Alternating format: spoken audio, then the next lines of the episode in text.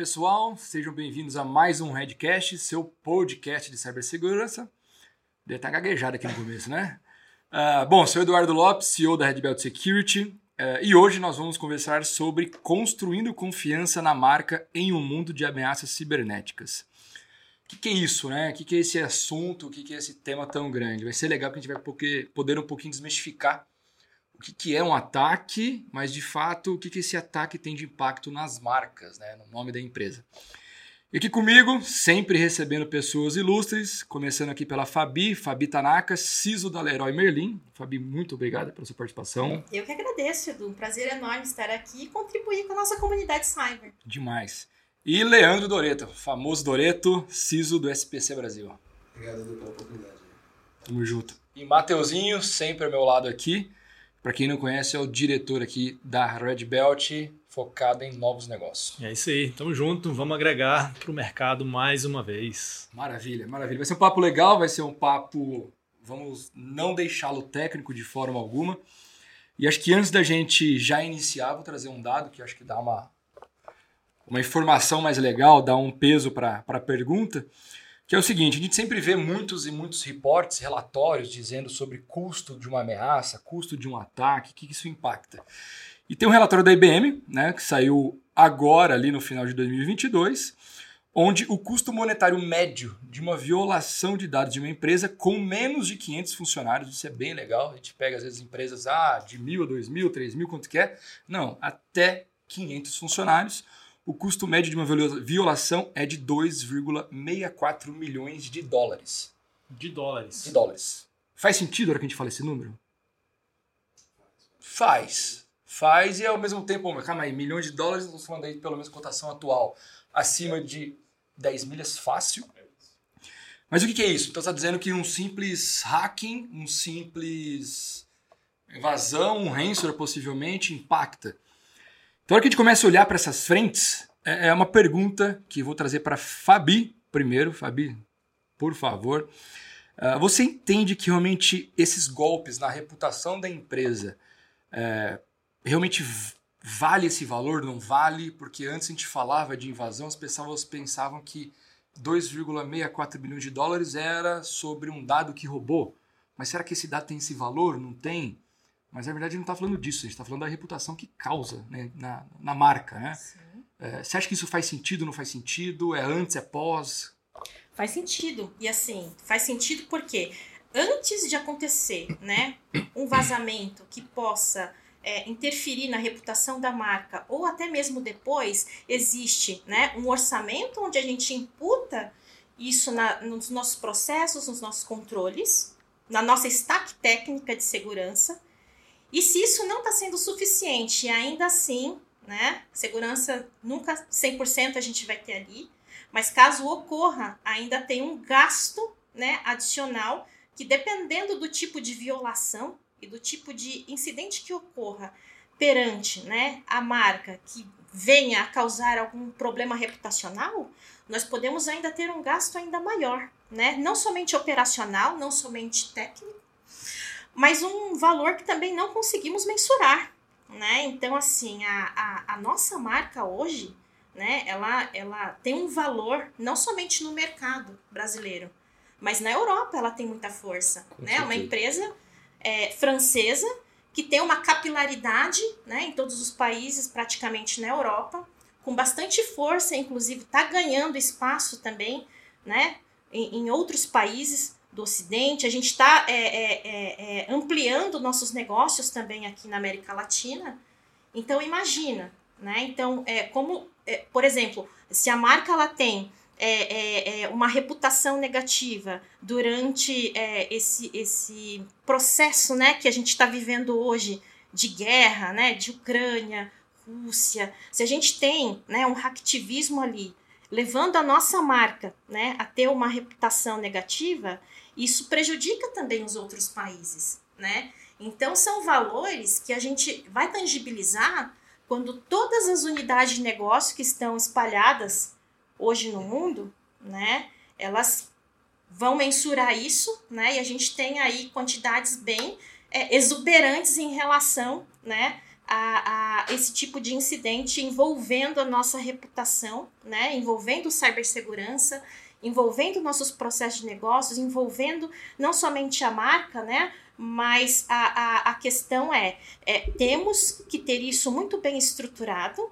né? para que os clientes também é, tenham uma, uma, um conforto em Perfeito. utilizar as nossas plataformas digitais. Né? Porque com o advento da pandemia também, e a gente não consegue mais sair do digital, né? A gente é, é muito forte nas lojas físicas, mas também estamos ganhando muita, é, muito mercado também no digital.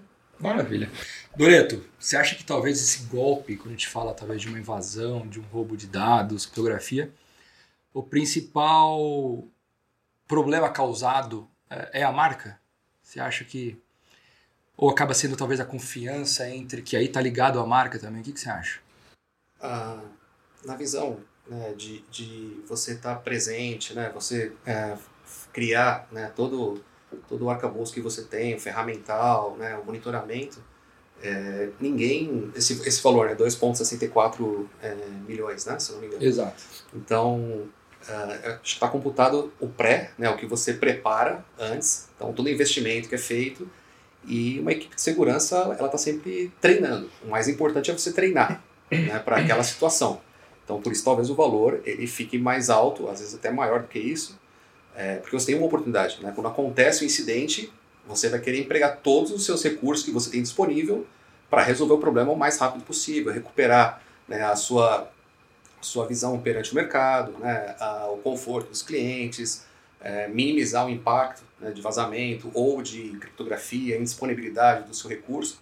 Então, a gente é, em metodologia, você vai contratar um seguro, né? Então, ah, esse seguro 10 milhões, 20 milhões, tá bom, é pouco, é muito? não sei, na hora que acontecer eu vou empregar todo o recurso que eu tiver, aquela oportunidade que eu tenho para recuperar, causar o menor impacto para o negócio. Então, ah, esse valor para mim é bem coerente e deve ser até um pouco maior se você ponderar o treino, a preparação e naquele momento o desgaste que você tem, não só perante o mercado, mas interno também. Né? Você tem aquele abalo é, onde você tem que colocar todo o emprego do seu time, todo o emprego dos recursos que você tem para realizar a recuperação o mais rápido possível. Eu acho que é interessante, essa estatística traz para a gente que ela, ela fechou ali num, num, grupo de empresas com até 500 funcionários. Ou seja, tem muitas outras com muito mais sendo impactados, com muito mais dólares. É, e as de 500, até 500 funcionários são empresas geralmente pequenas, que não necessariamente tem um time de segurança muito bem estruturado e que tem uma mentalidade, infelizmente, que a gente vê no mercado, que é eu sou pequeno para um atacante. Eu não sou um target, eu não sou um grupo de. que, que um atacante ou que um grupo de hacker vai me, me, me invadir. Não chama atenção, né? Exatamente. Não vou chamar atenção, ele não vai querer atacar aqui. Então acho que é uma estatística já para assustar esses grupos de empresas um pouco menores, mas que mesmo assim tem um potencial impacto, estamos falando aí de mais de 10 milhões de reais, convertendo de dólares para reais, para trazer um pouco para a nossa realidade de Tupiniquim. É, eu estava até vendo aqui um, uma informação que é legal, porque, olha que legal, a gente pega SolarWinds, né? baita de uma empresa, que basicamente, não sei se todo mundo sabe o que ela faz, mas hoje ela é conhecida pelo ataque que ela sofreu. E você vê nos meios, você vê em vários outros lugares as pessoas falando disso, né? Olha, mas é, é igual o ataque da SolarWinds. Então, assim, é uma empresa que tem uma baita reputação anterior a isso, uma empresa com mais de 100 anos no mercado, e agora ela é conhecida por um ataque que ela sofreu.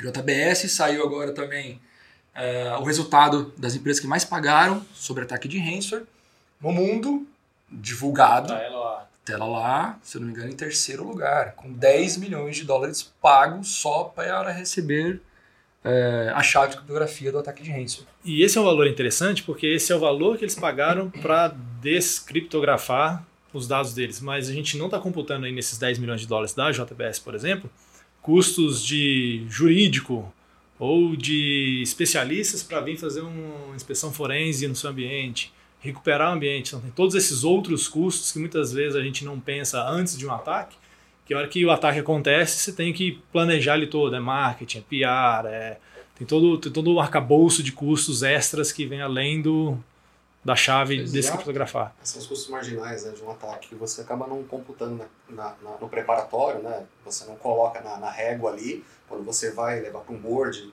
a defesa de um orçamento, quais são os recursos que são necessários, né?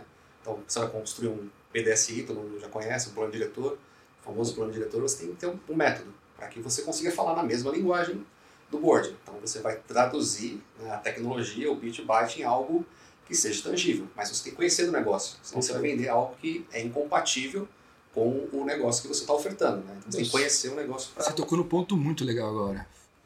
Porque a hora que você vai realmente defender um PDSI, né, um plano diretor de segurança, para o board, e você falar talvez de riscos, invasão, né, legal, interessante. Mas a hora que você fala desses riscos envolvendo a marca, a conversa muda, né? Muda completamente. Muda completamente para o board. O PDSI é uma ferramenta super importante porque ela vai trazer também um plano estratégico, não só para a área de cibersegurança, mas para a empresa como um todo, porque todas as áreas elas precisam estar envolvidas, né? Então, o investimento para cyber hoje, ela vai além só de uma diretoria, né, de, uma, de um departamento ali de cibersegurança e privacidade de dados. Ela vai além. Então, é, nós temos uma cadeia, né, é, é, logística também, que precisa envolver a parte de segurança. Como você falou, né, Matheus? É, é, é existe muito investimento que as empresas menores elas precisam fazer também, porque elas estão ali acopladas no nosso arranjo, né, na nossa malhagem logística. E são empresas pequenas que precisam da tecnologia para gerir o negócio. Né? Mesma coisa nós. Então tudo isso tem que conter ali no PDSI. Né? Então esse PDSI é, ele precisa atingir parte de board executivo, comitê é, de crises, né? Porque no, no, comitê de crises a gente inclusive acopla, né, é, o escalation dentro da, da empresa de, de todas as áreas que estão envolvidas ali num, num cenário de cyberataque. Isso. Perfeito, perfeito. Trazendo outro dado aqui, é, recente da, da Cybereason, uma empresa de cibersegurança dos Estados Unidos, né, ela mostrou ali que 25% das organizações que sofreram ataques de ransomware foram obrigadas a fechar as portas após o ataque. Em 42% desses casos, o seguro cibernético não cobriu todo o prejuízo. E 53% dessas empresas que sofreram ataque de ransomware contabilizaram danos à marca. Muita gente conhece, talvez, ali, né, o brand monitoring, ou monitoramento de marcas, né, monitoramento da marca em si. De quais riscos geralmente vocês imaginam que nós estamos falando quando a gente fala de monitoramento de marca? É, pegando o histórico seu, de todas as frentes que você já passou, Fabio, o seu também, por onde vocês acham que funciona de forma real o monitoramento de marca? Hum, bom, uma das coisas importantes é você saber o que está acontecendo na Dark, na Deep, né, com os seus dados ali.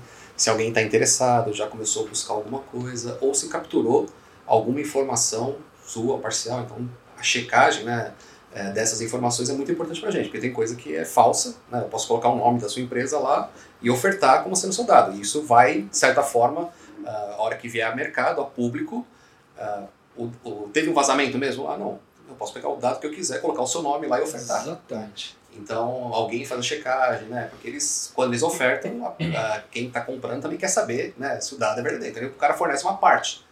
É, essa parte que você checa, né, e esse monitoramento é importante a gente pegar esse dado e comparar como é que ele teria saído do nosso ambiente. Então, quando você compara, é verdadeiro, né? ou não é verdadeiro, não é nosso.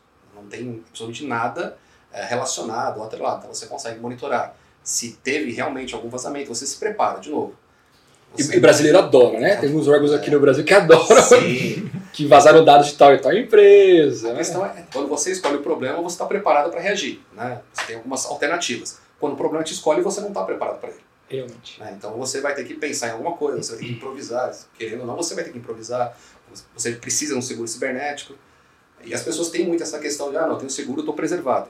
Né? Mas se você não leu o documento direitinho, se você não se preparou, se você não negociou corretamente o seguro, ele não vai te respaldar naquele momento crítico que você tem. Né? E naquele momento crítico é como qualquer outra situação, é como qualquer outro seguro. Você se prepara um seguro na hora de contratar o seguro do seu carro, por quê? Na hora que você sofreu um acidente, você quer ligar lá e está preservado. Eu tive algumas experiências que foram bárbaras. Né? Não, é o, não é você ser indenizado, mas sim a preocupação, o respaldo que você tem naquele momento que é crítico. Né? Então isso é muito importante e eu vejo como uma, uma questão muito importante do brand monitoring. Fabi, você está olhando ali bastante, né? Uhum. É, para mercado digital também, certo? Vocês estão expandindo Sempre, muito. Sempre, muito. né? Saindo ali Uhum. também. Saindo nunca, desculpa. Recolocando, Isso. expandindo, mantendo as físicas e aumentando bastante presença no digital. Isso. Então, hora que você fala de monitoramento de marca, você está olhando também para phishing, você está olhando ali também para Phishings, total. sites parecendo de vocês, mas vendendo coisas que não é, querendo pegar cadastro de usuários. Exatamente. Inclusive o uso indevido, né, dos nossos logotipos, o uso indevido da nossa Excelente marca, ponto. Excelente né? ponto. Então, é essa questão que o Doreto colocou aqui, né, de da gente conhecer o que está acontecendo, né, em Surface Web, Deep, Dark Web, é importantíssimo. Porque se vaza, por exemplo, é, a gente fica, né, atento a to, to- todos os dias lá, de onde vazou hoje, né? De onde vazou o mês passado, né? Então ali o comportamento ali na dark web, na deep web, né, em grupos, inclusive podem ser grupos Surface Web ali, que a gente consegue detectar rapidamente grupos fazendo negociações de bases já vazadas e montando uma base quente, por exemplo. Né? Então, bases que vazam do varejo, né, do mercado X, Y e Z, faz um match dessas bases, né, cria uma base nova, olha, base quente, Leroy Merlin, Isso. e fica à venda. É o mercado, É infelizmente. Enriquecimento de dados. Não é? Esquecimento- Exatamente, Dorito. E assim, é, é constante isso, a gente não pode parar. Né? Então é um, um serviço assim importantíssimo que a gente tem que ter no nosso pipeline. É, é uma premissa, né? Fazer esse monitoramento. A gente tem muita, muita. A gente considera muitos processos também relativos a marketing. Então, nossos processos são atrelados ao negócio também. Né? Então, o nosso monitoramento também vai subsidiar outras áreas inclusive área de integridade física, né? É, é, áreas que fazem investigações de fraudes internas. Será que existem insiders hoje, né? Esse é o principal. insiders threats, que estão ali, né, diante é, a, a, a, aos nossos olhares, mas por trás daquilo tudo existe todo um mecanismo, né? A gente hoje está no momento assim de inteligência artificial, machine learning, robotização e tudo mais, né? Então, o acesso ao dado interno também facilita o quê? Facilita, né? E dá essa oportunidade para esses insiders agirem. E muitas vezes, né, essas ações elas são capturadas em Surface Web. Você não precisa ir assim muito, muito A profundo. fundo, né? Você não Exatamente. precisa. Para você, talvez levantar todas as frentes ali, Uhum. o famoso, né, Surface Attack. Exatamente. É, é através de, do próprio Surface Web. Exatamente. Internet convencional que nós. E assim, o, hoje o, o, o, o, o nosso profissional de cyber precisa estar atento também em redes sociais. Muito. Então, a parte de brand monitoring envolve também checagem de social media. Né? Então, existem ali negociações sendo realizadas ali em Facebook, Instagram, entre outras, né? Existentes por aí. Não, exemplo, assim, é, na pele, tá? É, começo de janeiro nós fizemos o kickoff da Red Belt. E assim, o kickoff a gente sempre leva uma cultura aqui de transparência. Então, os números da empresa são abertos 100% e são abertos mensalmente para todos os funcionários, todos os colaboradores. E é nesse kickoff, é, por mais que é uma empresa de segurança digital, todo mundo vive segurança de 24 horas por dia, literalmente, ainda foi necessário né, levantar ali e falar, opa, não filmem, não tirem foto. É, quer, ok, mas assim, não poste isso agora no LinkedIn, no seu Instagram, porque vira algo normal das pessoas, né? De o tempo todo tá querendo compartilhar, ah, estou adorando o kickoff, que demais, tal, tal, e foto Uma para foto para lá. estratégica. É estratégica, é confidencial? Não, é estratégica para a empresa como um todo e isso é para todas. Nesse mesmo relatório fala ali de ataques, né? Que o tempo que, uma, que um atacante dura dentro de um ambiente é em torno de 280 dias. Pô, mas 280 dias dentro de, uma, de um ambiente capturando informação sem ninguém ver? Não é bem isso, tá? De ninguém ver. É, ele acaba realmente se passando por outras pessoas dentro da companhia e fica um negócio meio transparente. E aí por isso que nós temos tantas informações capturadas. Então, a hora que a gente começa a fazer, talvez, esse, essa conexão né, de pessoas que ficaram dentro do ambiente, os dados roubados, o que, que fazer com o plano diretor, a gente consegue fazer uma conexão na cabeça de que nós temos que começar a pensar no que causa aquele momento D0 do ataque e acho que principalmente o pós, né? É, você pega ali Americanas. Americanas, por mais que passou todo um problema que tem nada a ver com ataque cibernético, eu li acho que ontem, se eu não me engano, que caiu 57% o acesso ao site. E uma das maiores vendas era virtual. Então imagina nós, vamos acessar um site que é sempre através usuário e senha e coisa do tipo. Passamos um ataque, sofremos um ataque, você vai perder um pouco de confiança de acessar aquele site. Com certeza. A confiança é um dos principais pilares, né? Você tem uma marca que você já tem uma situação complicada dessa, você não, não é que você deixe de confiar, mas diminui a sua a sua possibilidade, né? Você quer aquilo que é melhor. No final todo mundo quer, mas isso tem um custo embarcado, né? É, e até quando a gente fala do plano diretor, de construir, você tem que conhecer o negócio. E aí, segurança tem um papel primordial, né, Fabio? Acho que algumas vezes a gente conversou, né, no passado, você conhece há algum tempo. Então, assim, quando você vai levar um, um, plano, uma das coisas mais importantes é, assim, segurança ela tem que ajudar o negócio. Perfeito. Ela não pode mais travar o negócio. Isso eu já tenho anos lá. Mas, é, mas é legal você é, reforçar isso. É, tem pessoas aí que acham que... sigilosa, que não, é, é, é, que segurança ainda é o, é o blocker do negócio, mas não... Então, você, quando você vai conversar com, com, com o board da companhia, com a diretoria tudo mais, você tem que levar algo que é tangível, que eles entendem. Você, você tem que legitimar o plano. Se ele não for legítimo, ninguém vai conseguir embarcar nele. Né? É, a apresentação dos indicadores, a constante avaliação então, segurança faz o seu self-assessment ali, né? mostra como é que ela se, se encontra frente a uma metodologia. Uhum. Também não adianta inventar uma, eu apresento, o pessoal olha, estou super bacana, bem. super bem. É, e tinha essa questão também, né? em várias situações. Olha, se eu estou tão bem, não preciso mais investir. Né? Então, você tem que ser realmente muito crítico no seu trabalho. Porque sempre tem... É, você precisa fechar muitas portas e a pessoa precisa de uma só, uma janelinha lá para conseguir uhum. fazer um ataque. Então, o básico bem feito é muito importante ainda falamos de inteligência artificial, uh, uma série de tecnologias, o monitoramento da marca, mas e o básico que você está fazendo? Né? O, que eu observo muito, assim, e o patch? Você está aplicando o patch lá na ponta? O direito administrativo lá tirou? De novo, né? Você tem um cara lá, não, esse cara ninguém pode mexer, porque ele não é... aplica nem MFA nele. É, não, tem tem, não mexe nada, aí ele não tem o MFA, ele não tem o patch aplicado, ele usa o administrador, porque ele instala o que ele quer na máquina, ele baixa de onde ele quer. Você só precisava daquela máquina. Você fica 280 dias num lugar ninguém percebe são os detalhes. São os, né? detalhes. os detalhes que fazem toda a diferença. Quando você vê um ataque que você procura, que depois é feito a forense, né? você faz a engenharia reversa, o que você falou, ninguém ficou quietinho. Foram vários detalhes, né? Tem a máxima que fala, quanto menos barulho você fizer, mais você vai escutar. É. Né? Então, quanto mais quietinho, né? Quanto menos barulho, quanto mais quietinho. Quanto menos barulho você fizer, menos chamar atenção, mais bem sucedido vai ser o seu ataque você vai conseguir coletar mais informação. Então você, o atacante não quer chamar a atenção de ninguém, para que ele consiga ficar o maior tempo possível e é, lateralizar o máximo possível, alcançar o máximo de objetivo possível, sem chamar atenção. E, e Dorito, concorda, a partir do momento que você inicia um ataque, talvez aqui é D-2, D-3 ou D-10, antes do ataque ser sucedido ao ponto de entrar no ambiente, não se tornar administrador ainda. É ali que está o barulho maior, né? Através de um phishing, talvez, através de um pessoa de spray, através de um, uma brute force em cima de alguma senha.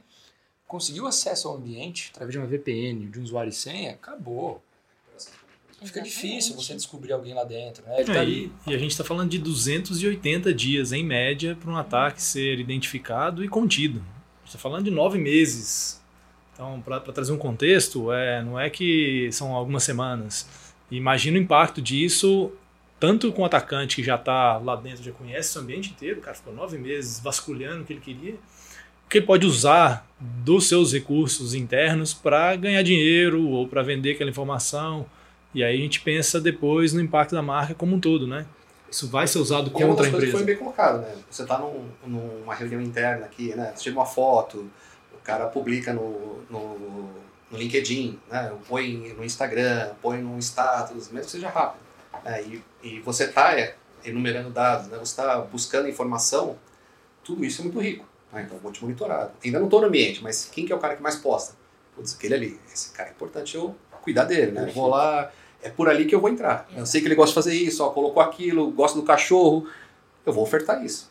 Aqueles que, né, eventualmente, não é que você não pode se, se, se expressar ou né, colocar suas informações, o que você está fazendo, mas a forma com que você se comporta no mundo virtual é por onde o cara vai buscar te atacar. Né? Você gosta de fazer isso, gosta de fazer aquilo, eu sei por onde eu devo começar o ataque e o quanto, o quanto eu vou conseguir escalar também ali dentro.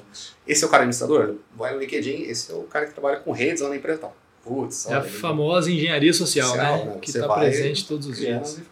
Dureto, eu queria aproveitar, é, você falou muito em treino e vida real. Você falou muito de preparação, treino, etc. E a gente, a gente trabalha muito com duas frentes nesse sentido, que é uma preparação de um, de um plano de resposta a incidentes, que é saber o que deve ser feito, tem um playbook ali, aconteceu isso, vou fazer aquilo, aconteceu outro, vou fazer outra coisa. Mas ali a gente está formalizando e documentando. Depois a gente passa por um treino que é como que a gente testa esse, esse plano de resposta a incidentes. A gente está falando de um tabletop, exercício de tabletop, Cara, que bota na mesa. Eu estava pensando aqui puxar esse assunto. Estamos alinhados. É, e aí, pensando nesse processo todo, eu acho que tem um viés do mercado, de profissionais de TI, de segurança e até do board pensar num ataque como um problema e efeito colateral técnico puramente. É a disponibilidade que acabou e como que a gente volta ao ar o mais rápido possível. Como que a gente pensa nesse treino, e talvez até puxando para o Tabletop Exercise, para pensar no impacto em marca, que aí já não é mais simplesmente técnico é, no papel de vocês como influenciadores, advisors internamente para o board sobre gestão de risco cibernético, mas todos os impactos da cadeia depois, como que vocês veem esse, esse, esse treinamento para pensar no, no, impacto de marca também? A gente estava falando a questão do, é, da, como é se diz, da comunicação. Sim. Né? Então, no Americanas, né, a situação que ocorreu ali no momento, né, de você detectar aquela aquele cenário crítico. Né? É, então, quando você tem um, um, um, playbook, né, onde você cria, documenta, e aí primeiro você exercita uh, o cara na parte técnica. Sim. É, então ele está olhando ali na parte técnica. Mas se você não chega à comunicação, né, na, na, no topo da pirâmide, é, aquilo não parece legítimo. De novo, você tem que legitimar. E quando você fala topo da pirâmide, a gente está falando então, de, hoje, a comunicação, de level teve, teve um exercício. Né? Olha, um cara entrou, ficou lá 230 dias. Claro, não é esse tem, mas D-10.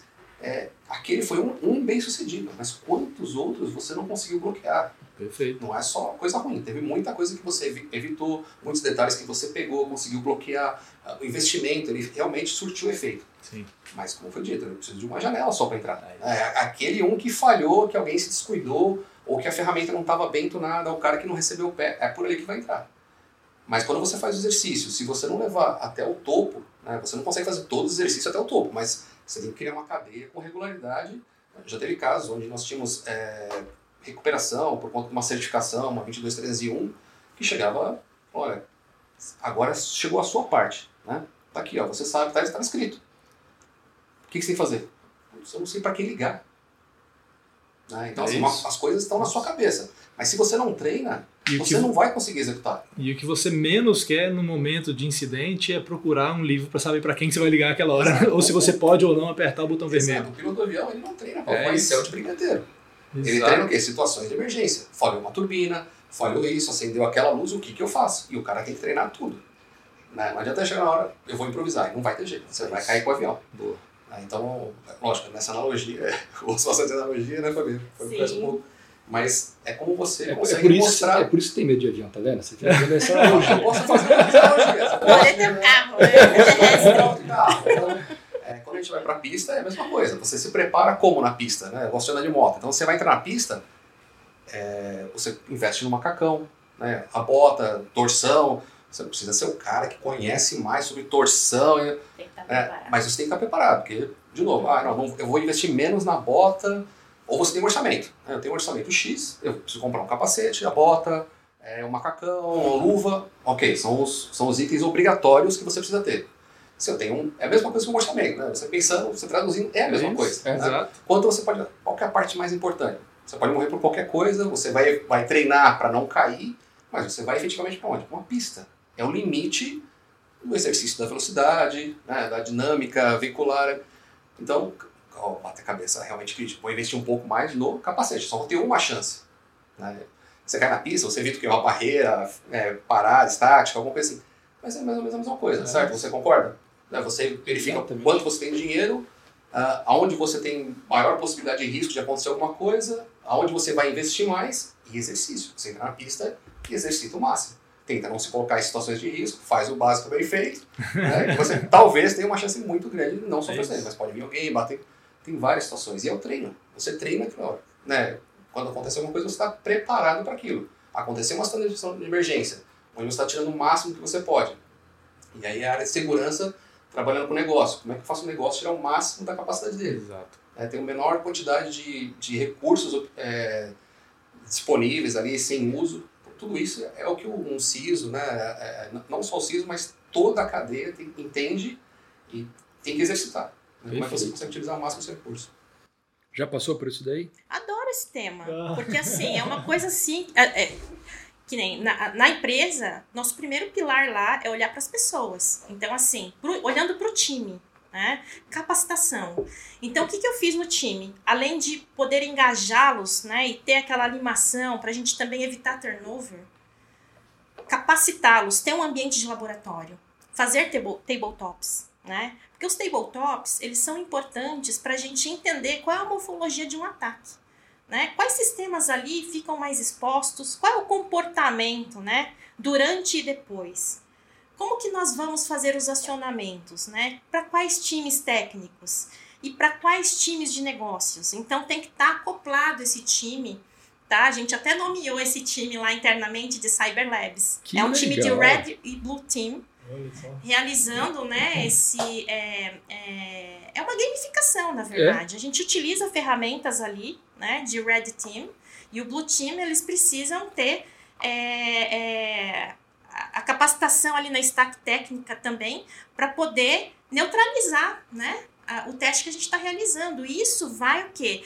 Ah, ah, também nutrir, né, o nosso plano hoje, que é o nosso programa de PCN, que é o plano de continuidade de negócio, que está acoplado com o DRP, o Disaster Recovery Plan, onde a gente também aciona né, o nosso fluxo de gestão de crises, que está também envolvendo o quê? Gestão de incidentes, Uhum. né, escalation e tudo mais.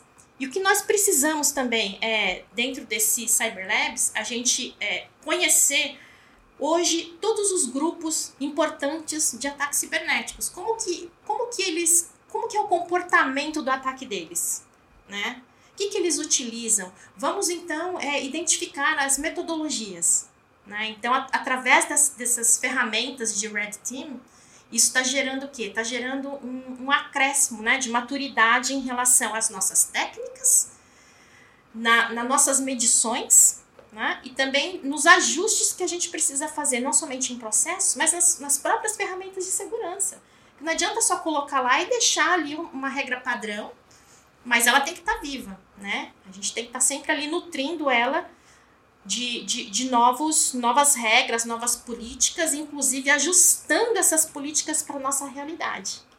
Né? Conforme os testes realizados, os resultados e as conclusões que nós tivemos durante é, é, é, os nossos testes, os nossos tabletops e também os nossos testes ali que a gente faz no Cyber Labs junto com o Red Bull Team. Né? E o nosso time vai estar aqui amanhã com vocês. Vocês Vai. podem perguntar para eles Não, tenho pessoalmente certeza. quem é. Vamos sim. E, e o legal, gente, não foi combinado, tá? Juro, a gente não combinou antes de falar de tabletop. Porque, assim, é raro ver as pessoas, né? Gestores, CISOs, gente de seguranças que fazem isso de fato. Uhum. Quanto mais a gente fala em tabletop, as pessoas se interessam, mas ainda é um negócio que as pessoas não aplicam dentro de casa.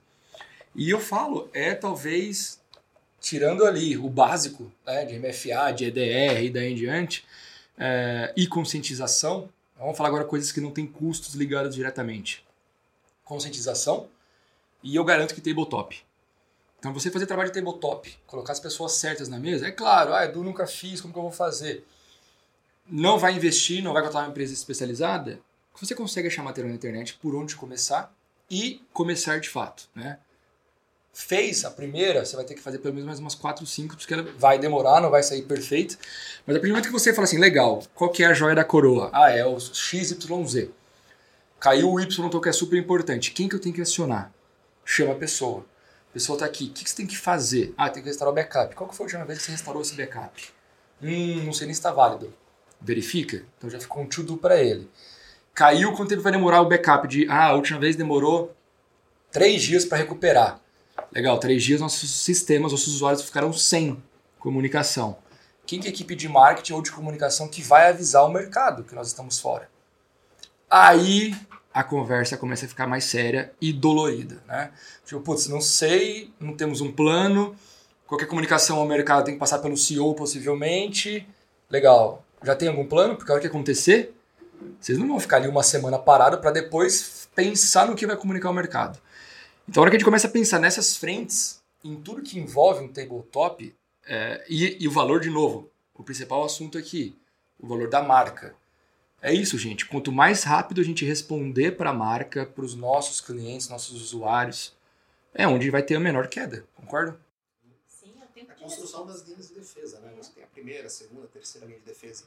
É o feito conferido. Você tem backup? Tenho. E o restante? Perfeito.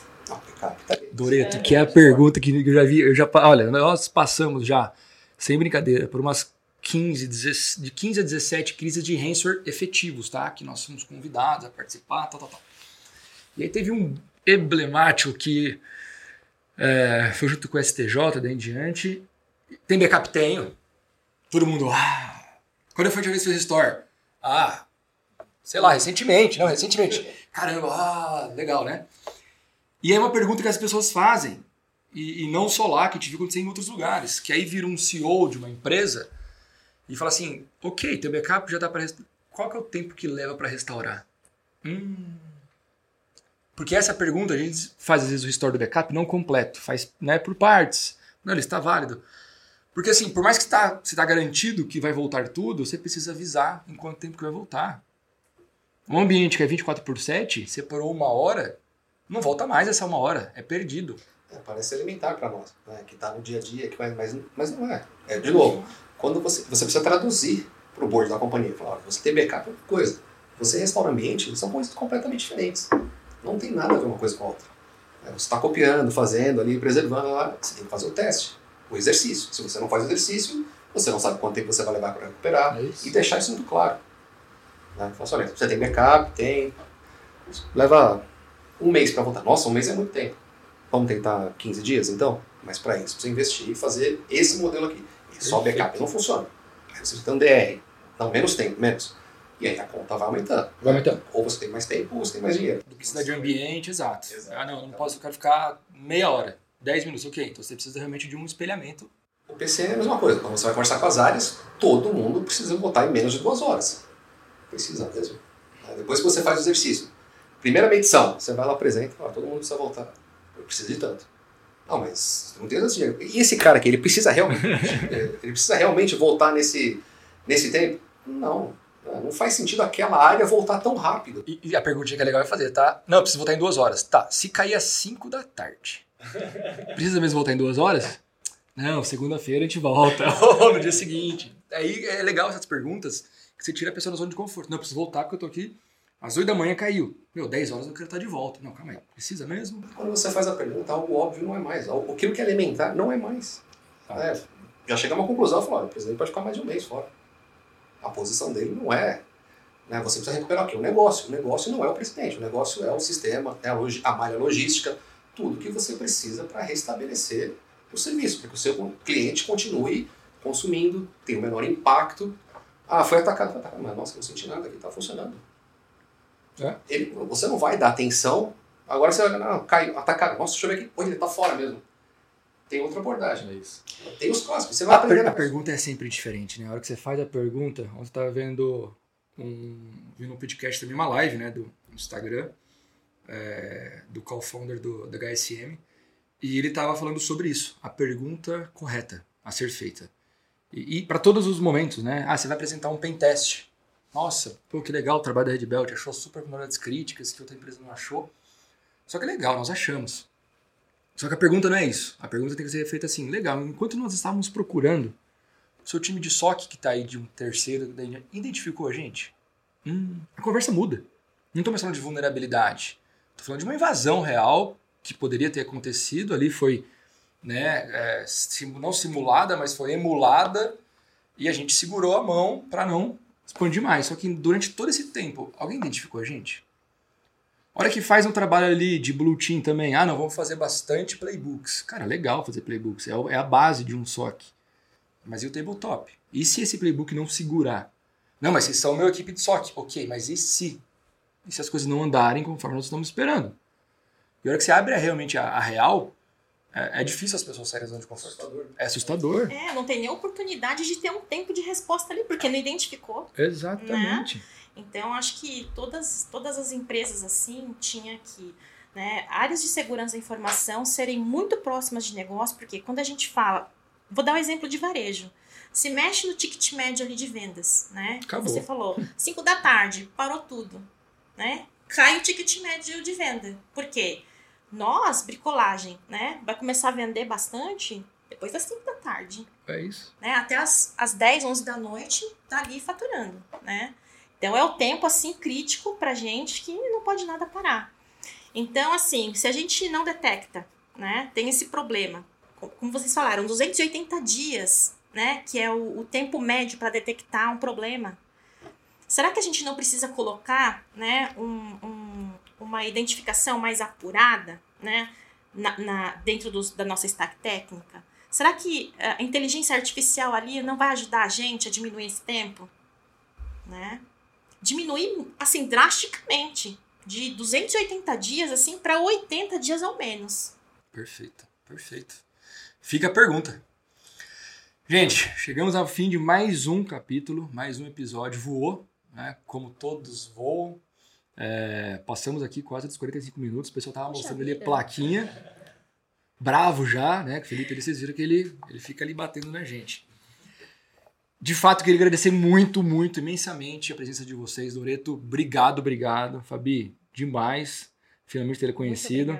Vocês já decidiram se foi 2018 ou 2019 que vocês conheceram? 19. 19. Já tá, tá certo, chegamos no consenso. No consenso. Mateuzinho, obrigado de novo. Prazer, como sempre. Pessoal, muito obrigado pela oportunidade. Parabéns pelo, pelo, pelo, pelo exemplo, né, pelo exercício aqui. É sempre enriquecedor. E compartilhar informação é sempre muito importante também. Muito, nossa muito, muito. experiência. Obrigado. Muito bom, obrigada a todos, né? Doreto, um prazer te rever aqui e, e, dividir né, este podcast aqui com você, com o Matheus. Edu, muito obrigada, adorei estar aqui. Foi demais. Nossa, foi, foi demais. demais. E já fica o convite para voltar. Com certeza. Pra voltar. Vamos fazer outro, machar um tema. Eu tô ainda batendo aqui. uma tecla de fazer o Redcast Praia, né? Eu vou conseguindo convencer. Rolando um churrasquinho ali, a chopeira no canto. Adorei! Mas brincadeiras à parte, gente, obrigado mesmo. Você que está nos ouvindo, nos assistindo, é, caso queiram ver mais conteúdos, no site da Red Belt tem ali o link. Obrigado por nos acompanhar. É, e, de novo, né, o conteúdo aqui é para vocês, para todos vocês. Espero que a gente esteja ajudando de alguma forma, tá bom? Muito obrigado. Edcast.